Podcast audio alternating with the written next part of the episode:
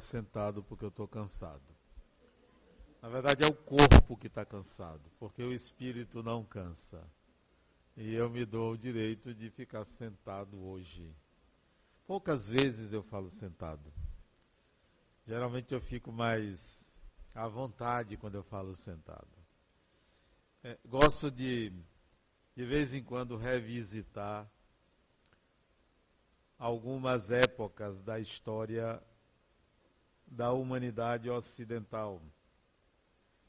E se vocês fizessem essa visita lá atrás, dois mil anos atrás, ou um pouco mais, a época de Sócrates, de Platão, viríamos que estaríamos naquela condição em perfeita ignorância de tudo que nós conhecemos hoje. O camponês mais simplório, trabalhador mais analfabeto de hoje, teria uma sabedoria muito maior do que qualquer cidadão daquela época. Sem exagero, o conhecimento que a civilização alcançou até hoje é muito maior do que nós podemos imaginar. Porque pensamos que, por exemplo, os filósofos daquela época tinham uma alta sabedoria. Poderia ter um intelecto avantajado, mas sabedoria em relação ao que é viver em sociedade, ao que é estabelecer relações de troca como hoje, era nula praticamente. Gosto também de revisitar a Idade Média, a idade da escuridão, a idade do terror, a idade da ignorância real, a idade em que o sangue, o terrorismo em nome da religião predominou na sociedade. Era uma sociedade eminentemente teológica, absurdamente teológica revisitando esses sítios e outros, como por exemplo, revisitar a Europa pré-Segunda Guerra Mundial, início dos anos 30 do século passado, é possível enxergar a tensão que vivia a sociedade daquela época. Uma tensão que hoje não se vê. Há uma certa distensão a partir da Segunda Guerra Mundial, independentemente da Guerra Fria.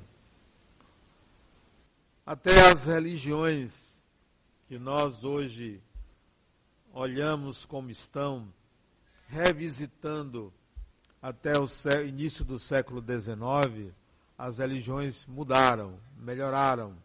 Antigamente, a disputa por um fiel era acirrada era violenta, disputava-se espaços de poder na sociedade, havia uma hegemonia.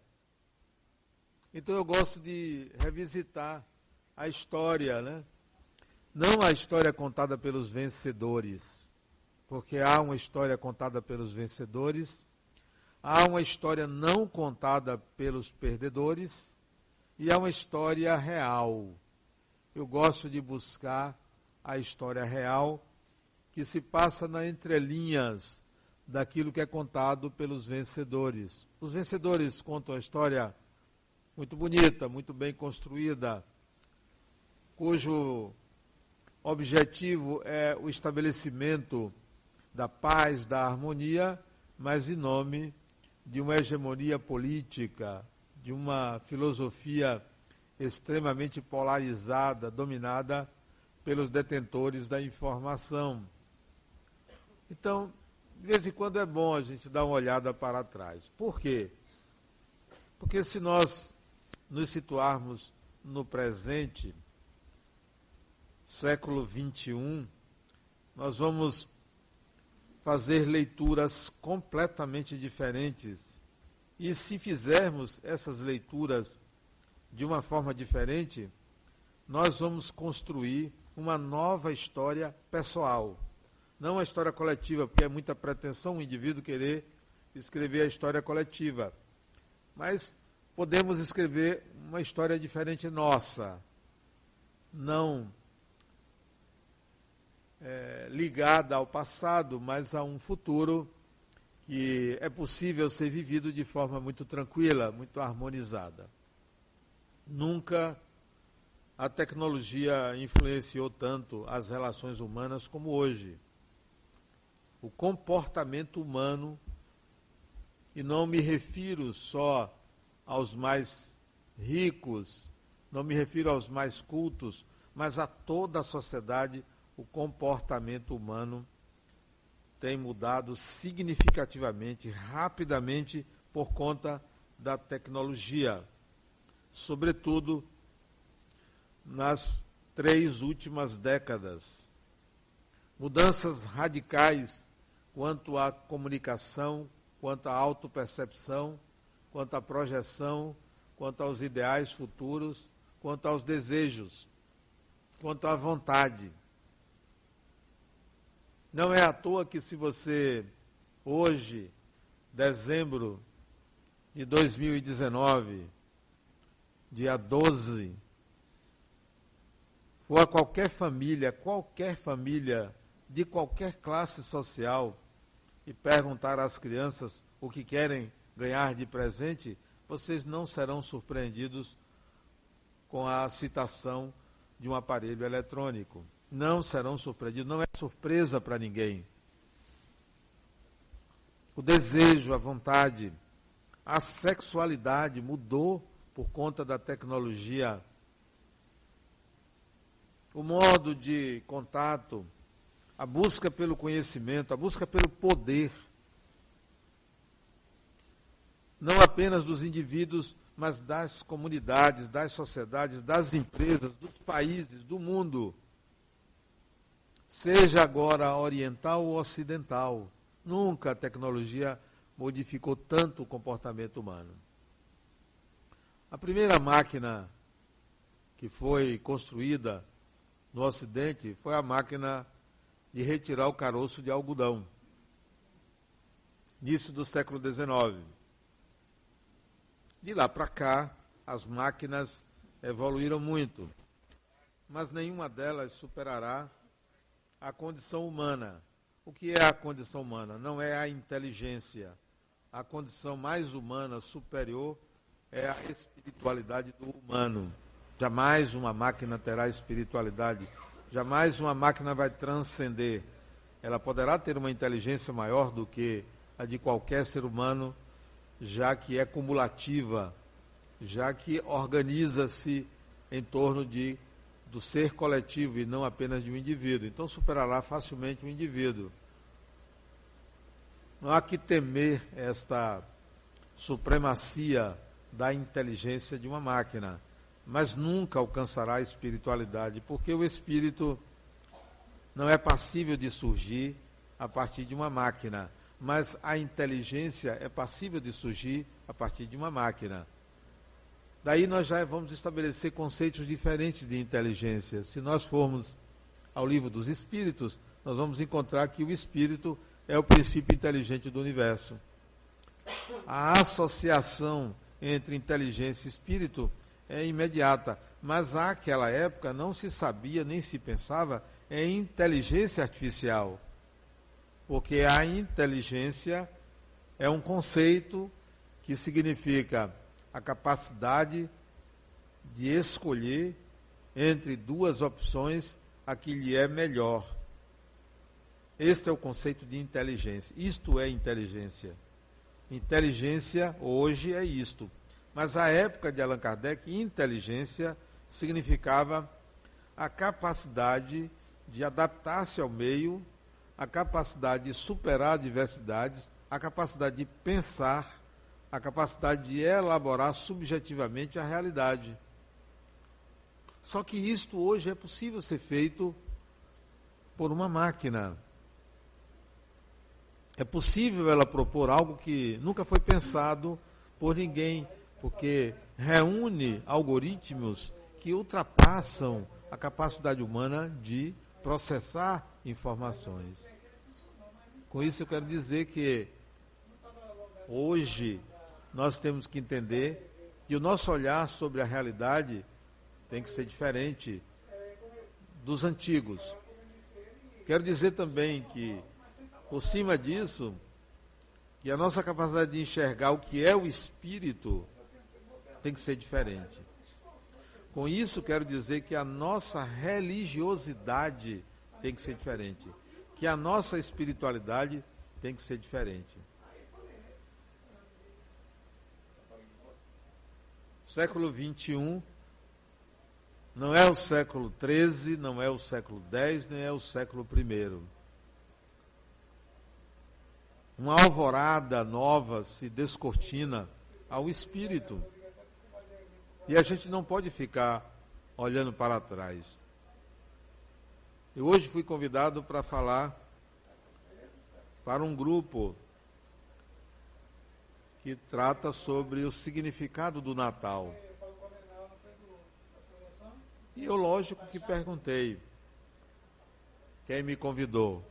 O presidente de um dos tribunais federais. Disse, olha, se você está me convidando para falar sobre Natal, não me esqueça que eu sou espírita e vou falar sobre o espírito. Não tem problema, Adenal. Nós queremos a sua opinião.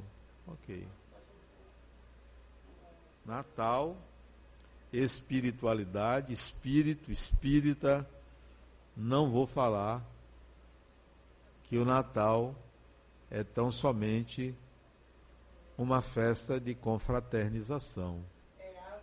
Não vou falar tão somente que no Natal as pessoas se aproximam das outras, perdoam, amam mais do que nos outros dias do ano ou nos outros meses do ano. Porque eu não posso esquecer que a grande maioria das festas de Natal, quando a família se reúne, alguém vai brigar. Alguém vai brigar. Porque eu não posso esquecer que a mensagem que Jesus trouxe foi a mensagem que mais dividiu os seres humanos. Embora falasse de amor, de união, de fraternidade, um banho de sangue aconteceu depois que ele foi embora. Ele deixou um rastro de sangue enorme. Eu não posso esquecer disso. E por que deixou? Porque a mensagem dele é revolucionária leva a discussões, leva à singularidade da pessoa e não à conformidade. Natal não é conformidade.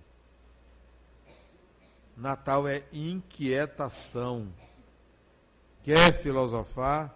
Filosofe durante o Natal. Não vá filosofar durante o Carnaval.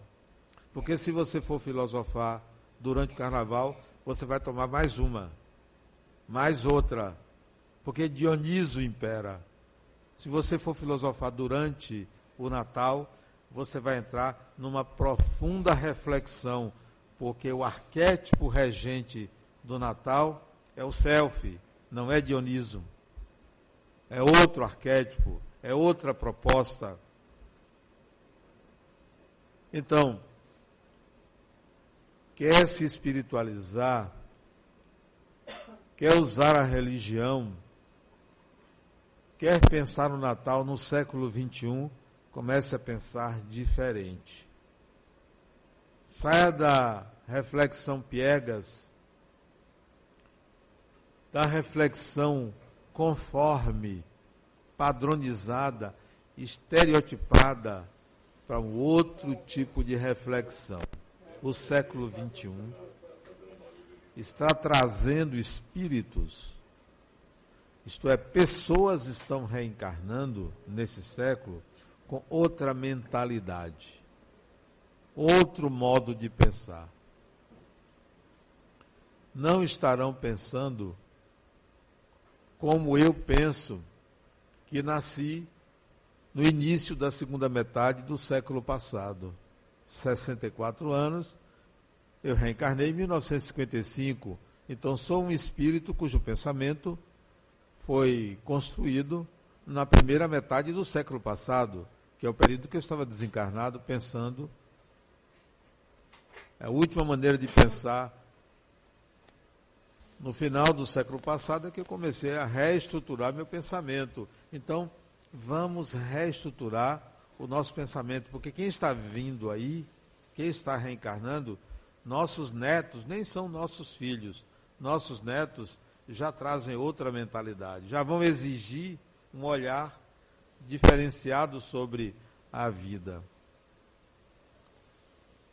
Recentemente, numa, num diálogo com pessoas de outras religiões, eu questionei por que, que reencarnação era assunto de religião. E ninguém soube me explicar por que, não deveria ser de religião. E eu coloquei, no passado, o sol, o sol era assunto de religião. Porque diziam os religiosos que o sol girava em torno da terra. O sol é assunto de religião, mas era. Até que veio alguns astrônomos, notadamente Galileu, disse: não, nada disso. A Terra é que gira em torno do Sol. A partir dele foi instigado a rever, ele até ensaiou mudar o discurso, foi estigmatizado, obras proibidas, entrou no index proibitório da igreja. Só muito tempo depois, alguns anos atrás, é que ele foi perdoado.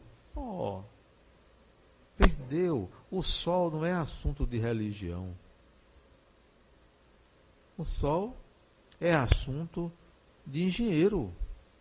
Porque hoje todo mundo está correndo para energia solar. O sol é assunto de ciência. O, o sol é assunto de quem vai à praia. O sol é assunto de quem fabrica bronzeador. O sol é assunto de oncologista, porque tem câncer de pele. Mas não é assunto de religião. Alguém pode dizer aqui, olha, nós temos uma proibição contra o sol. Você não pode falar do sol. Não existe isso. O sol não é assunto de religião. Da mesma forma, eu digo, por que, que a reencarnação é assunto de religião? O que, que religião tem a ver com reencarnação? Nada. Nada a ver. Religião, como o sol, é um fato. É um fato, é uma realidade. Então, por que, que a minha religião vai dizer eu sou a favor, ou a outra religião vai dizer eu sou contra? Você não tem que ser a favor ou contra do sol. Alguém aqui pode ser contra o sol? Alguém vai dizer, não, eu sou a favor do sol. O sol não está nem aí para a sua opinião. Então, a reencarnação não depende do espiritismo, do catolicismo, do budismo, do, de qualquer ismo. É um fato. E se você disser, eu não acredito, o sol vai mudar de posição porque você não acredita. Vai mudar. Não acredito no sol, não. Eu não acredito, eu acredito que o sol gira em torno da Terra. O sol vai mudar. Não vai. Então a reencarnação não vai mudar porque você acredita ou não acredita. Então, eles ficaram discutindo, ah, mas é o Espiritismo que afirma. Não, o hinduísmo afirmava antes. O Espiritismo pegou uma ponga. E, aliás, o Espiritismo não fala da reencarnação como o hinduísmo fala. O Espiritismo fala da reencarnação como um fato que tem lá suas provas.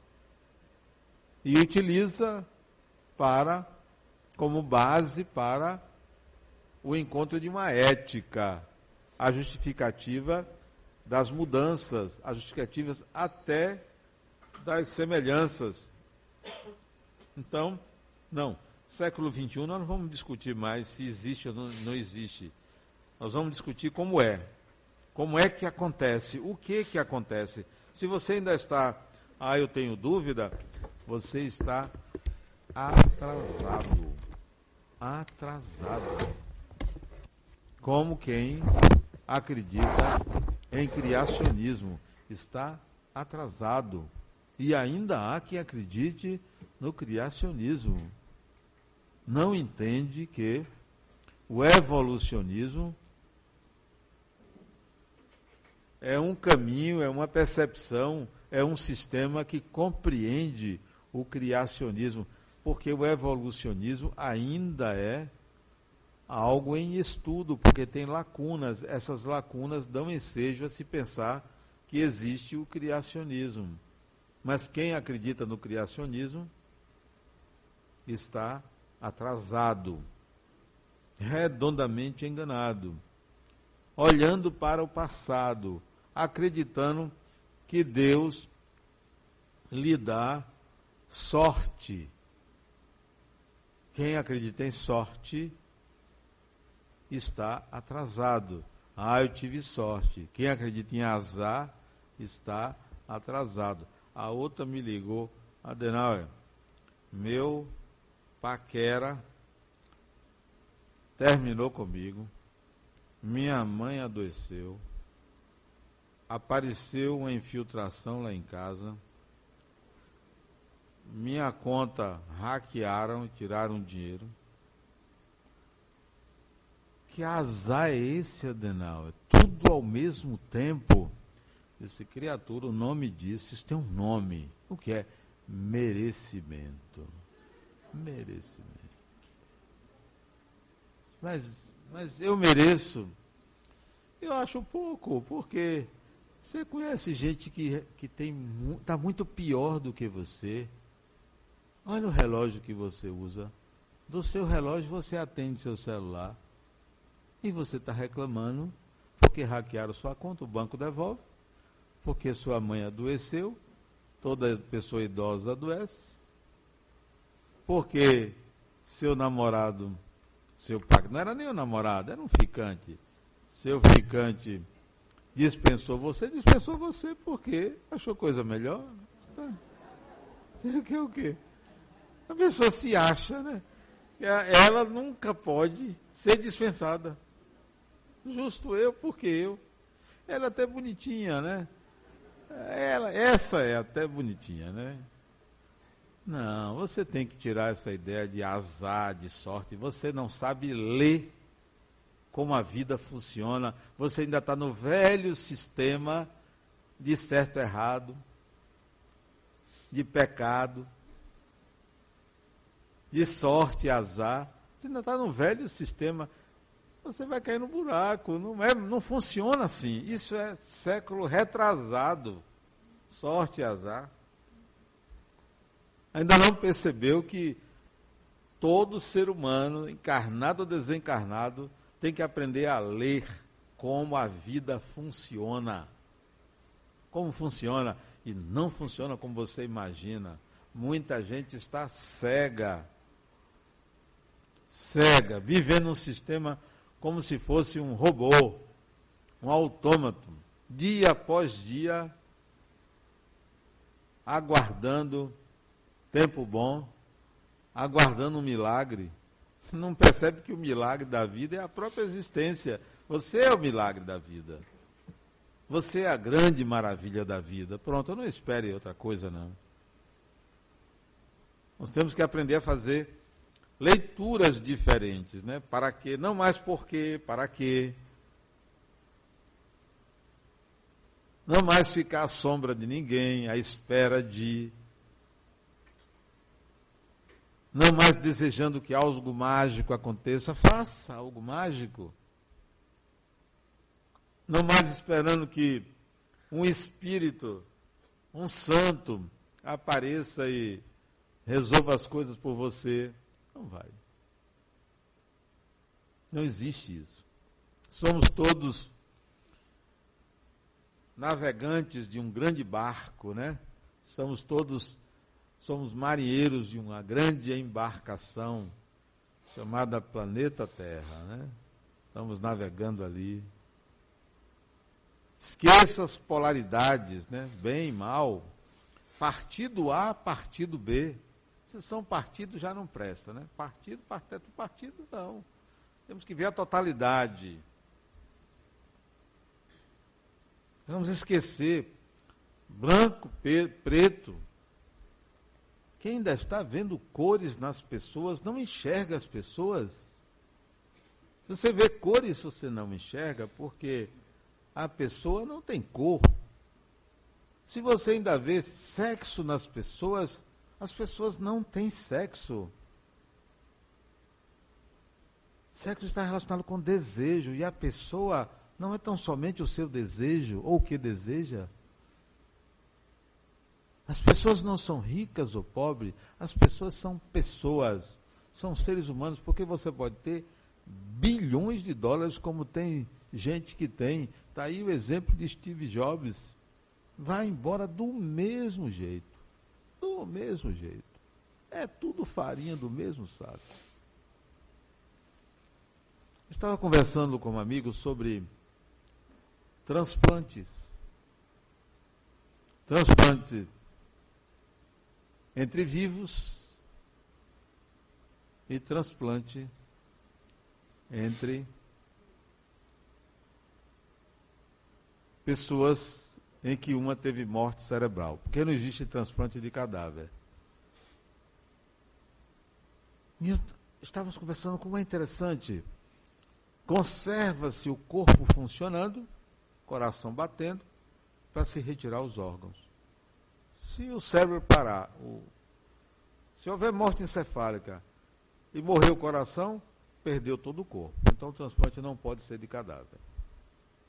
Estávamos conversando sobre isso, a necessidade de manter o corpo funcionando para ver o transplante. E aí eu, ele me perguntou, Adenal, onde é que fica o espírito nessa hora? O corpo físico está funcionando, mantido por uma máquina. Encéfalo todo morreu, não há nenhuma atividade cerebral, nem encefálica. Onde está o espírito? Onde está você? Se a gente tem que decidir primeiro, fulano, de quem é o cadáver? De quem é o cadáver? O cadáver pertence à pessoa que teve morte encefálica? Não. Morreu, não tem direito a nada. Não é dele. Ah, mas quando em vida ele não queria doar, ou quando em vida ele queria doar, mas se não pertence a ele, por que, que é ele que tem que decidir? Coisas da cultura. Segundo, isso a gente conversando, porque uma das coisas que eu gosto é de conversar, as ideias são ótimas porque a gente não paga por elas, né? Embora tenha muita gente que tenha muitas ideias e são muito idiotas, idiotas, né? Cheio de ideias. Se pertence à família, se o cadáver pertence à família, pertencesse à família, a família podia levar para casa. Pode? Não pode. Não pode. Se pertencesse ao Estado, o Estado podia dizer: todo mundo tem que doar, mas o Estado não tem esse direito. Então, o cadáver é um limbo, está na mão de um bocado de gente, do que desencarnou, da família e do Estado, porque cada um diz o que deve ser feito. Onde está o espírito? Só não está dentro do corpo, não está mais. Morte encefálica, todo mundo vai querer pular fora. Quem ficar ali vai sentir dor. Então disse a ele: Espero. A gente estava tratando de um caso de um paciente dele que estava hospitalizado e, e já tinha morte encefálica. Então, onde está o espírito? Se ele for esperto, já saiu. Já não está mais aí. Não importa que o coração está batendo, já foi embora. Porque ficar ali para ser cortado e sentir dor, ninguém vai querer.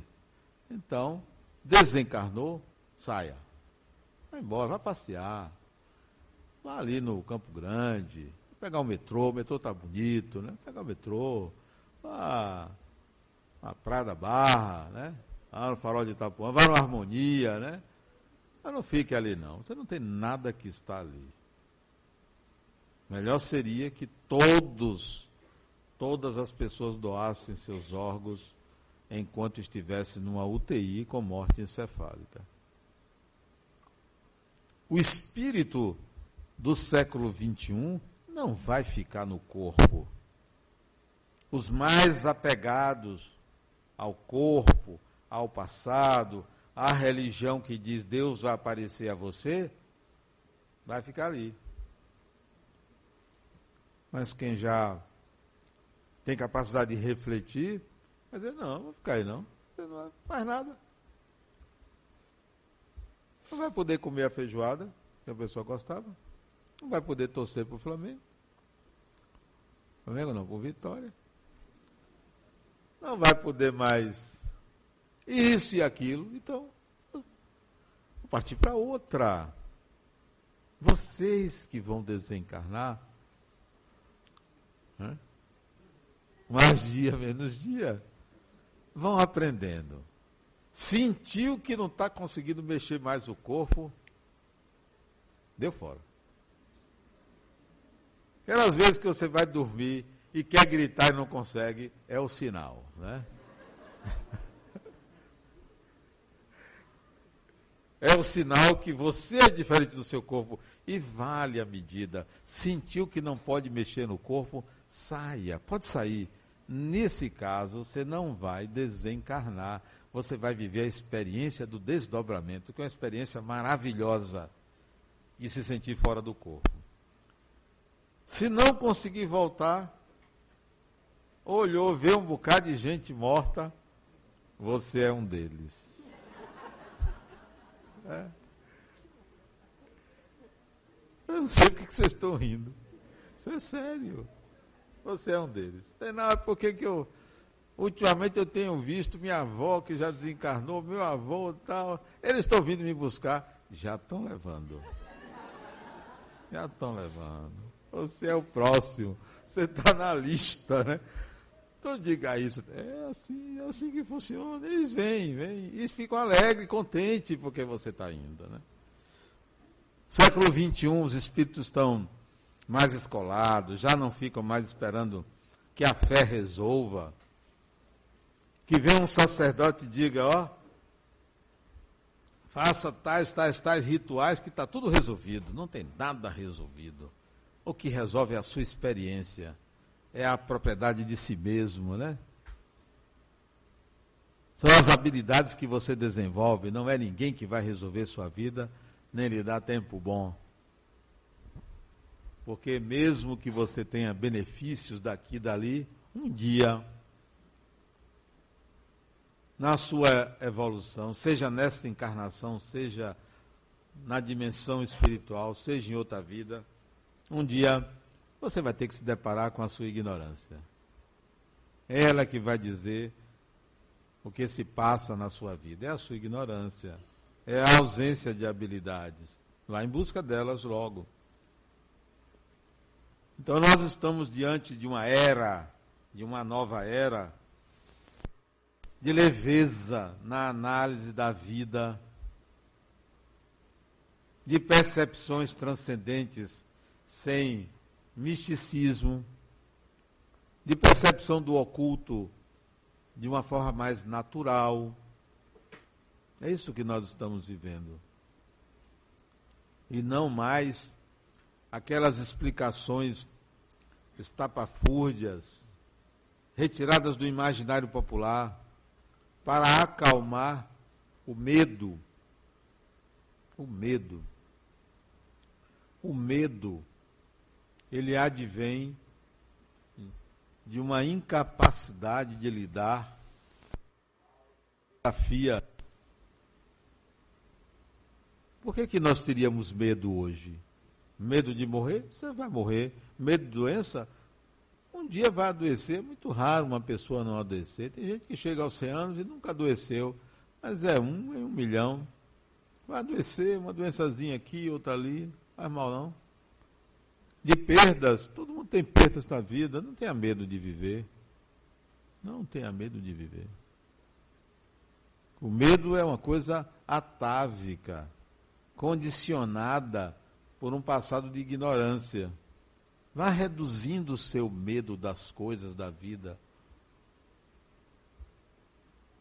do, das experiências que retiram você do chão, retiram você do conforto, né?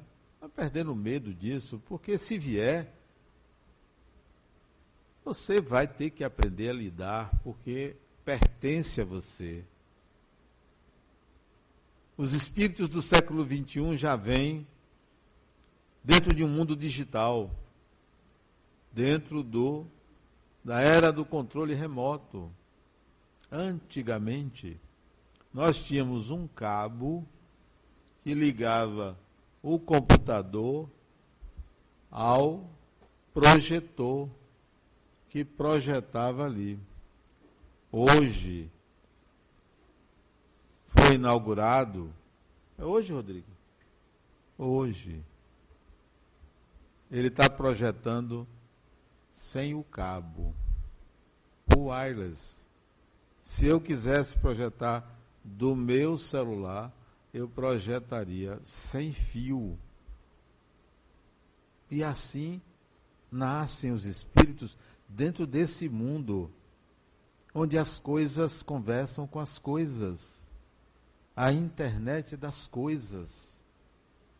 Daqui uns dias nós vamos ter o app do espírito. Você quer falar com o espírito frontal?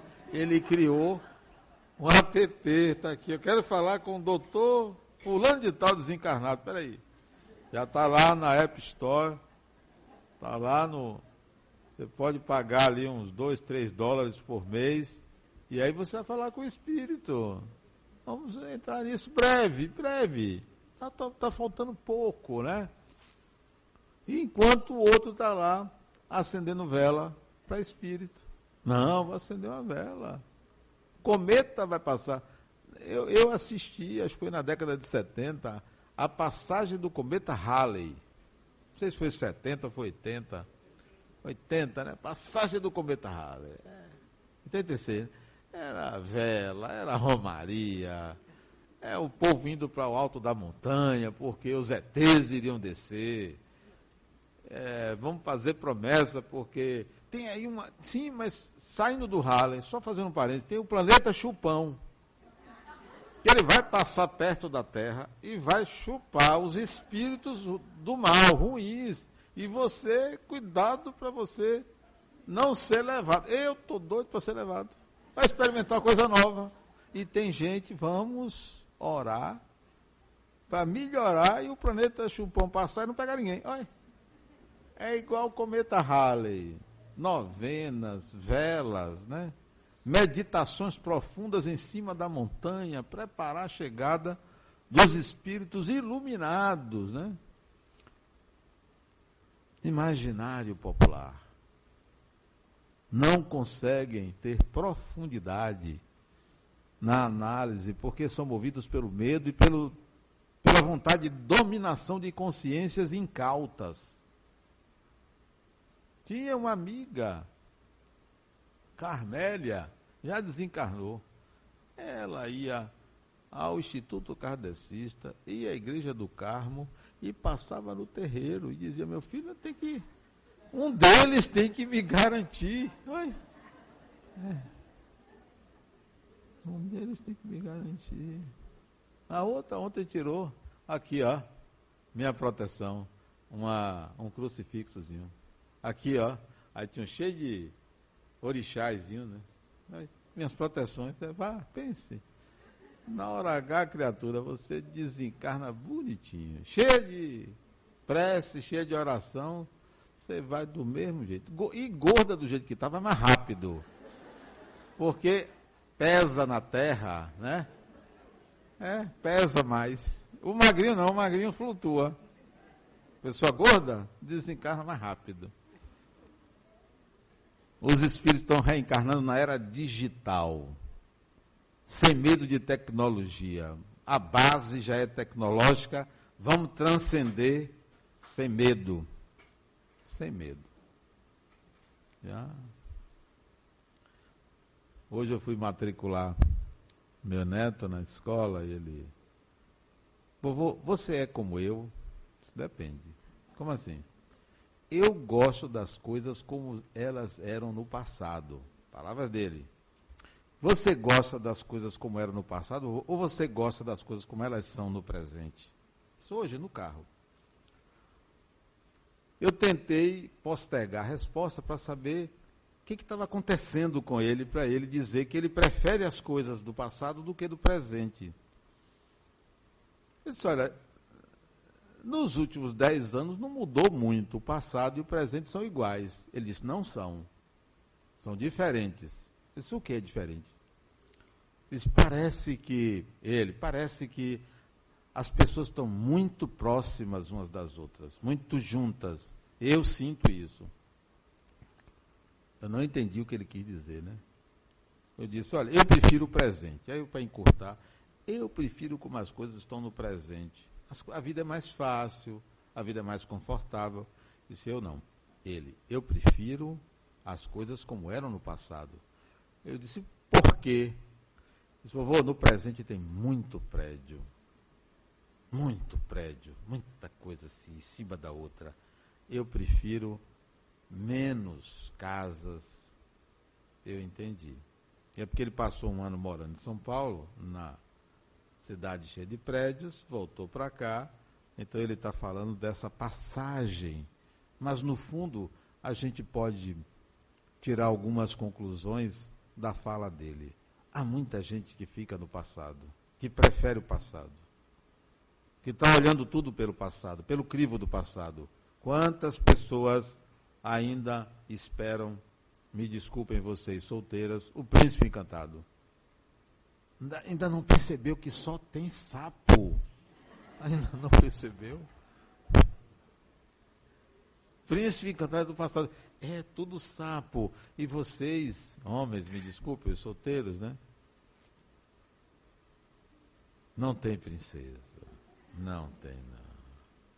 Eu não vou dizer o que tem para não apanhar. Mas não tem princesa. Não tem princesa. Não adianta que não tem princesa. Tem que olhar para o presente e o futuro, não para o passado. Com todo respeito aos saudosistas, aos que veem as coisas pelo ângulo da moral, acha que o mundo está pior. Está muito melhor, muito melhor. Em todos os sentidos, o ser humano é melhor. Até os maus estão melhores até eles estão melhores. Antigamente, eu estava assistindo de um filme fantástico, eu e meu neto, um filme fantástico, um faroeste, que você já atirava, matava dez de vez, né? E eu educando ele, ó. E eu, todo domingo, eu vou na casa de uns amigos que a gente gosta de assistir esses filmes que tem muita, muito sangue, né? Para a gente avaliar como está a humanidade. No passado, esses filmes retratam o passado. No passado, matar uma pessoa era a solução de conflitos. No presente, matar uma pessoa é uma discriminação muito grande na sociedade. Isso significa evolução. Porque era legítimo no passado. No presente, não é legítimo matar uma pessoa. Tudo evolui, tudo melhora, Portanto, olhe para o século XXI com um olhar diferente. Se você está atrasado, procure um jeito de aprender. Onde é que você pode aprender? Talvez você possa aprender pela experiência, conversando com pessoas, lendo livros, na religião A, na religião B. Qualquer que seja o ambiente onde você aprenda, o lugar onde você vai retirar, só tem uma coisa sobre a qual você tem que se assentar. Eu sou um espírito imortal. É em cima disso. Ou disto. Eu não sei, português é um negócio estranho. Tanto faz disso como disto, né? Uma coisa, né? É, eu tenho que dizer disso ou disto? Depende. Então fica, então fica o disso e o disto. Então, Você é um espírito imortal. Isso não deve ser objeto de crença. Isso não é assunto de religião. Não é assunto de religião. Quando você pega. Eu estava lembrando agora de uma discussão que eu tive com uma pessoa, discussão não, uma, uma conversa sobre conhece a ti mesmo, como se isso fosse válido para o presente. Conhece a ti mesmo é dito para o personagem não é dito para o espírito. Porque era um dístico do personagem. Conhecer-se é pouco. Não queira se conhecer apenas, queira se conhecer e se descobrir. Não queira só se conhecer e se descobrir, queira se transformar. Não queira só se conhecer, se descobrir, se transformar. Queira se iluminar. E iluminação é a propriedade total de si mesmo reconhecendo a sua designação. Século XXI não é século I. O Jesus de hoje não é o Jesus da Galileia. O Jesus de hoje se apresentaria a você, provavelmente de calça jeans, não tem mais por que andar de camisolão, e diria a você: quer dignidade? Trabalhe. Quer amar a Deus? Ame uma pessoa, quer ajudar ao próximo, se estruture, se empodere, acredite em você. Quer ser feliz, sinta a vida. Ouviríamos isso, creio eu. Muita paz.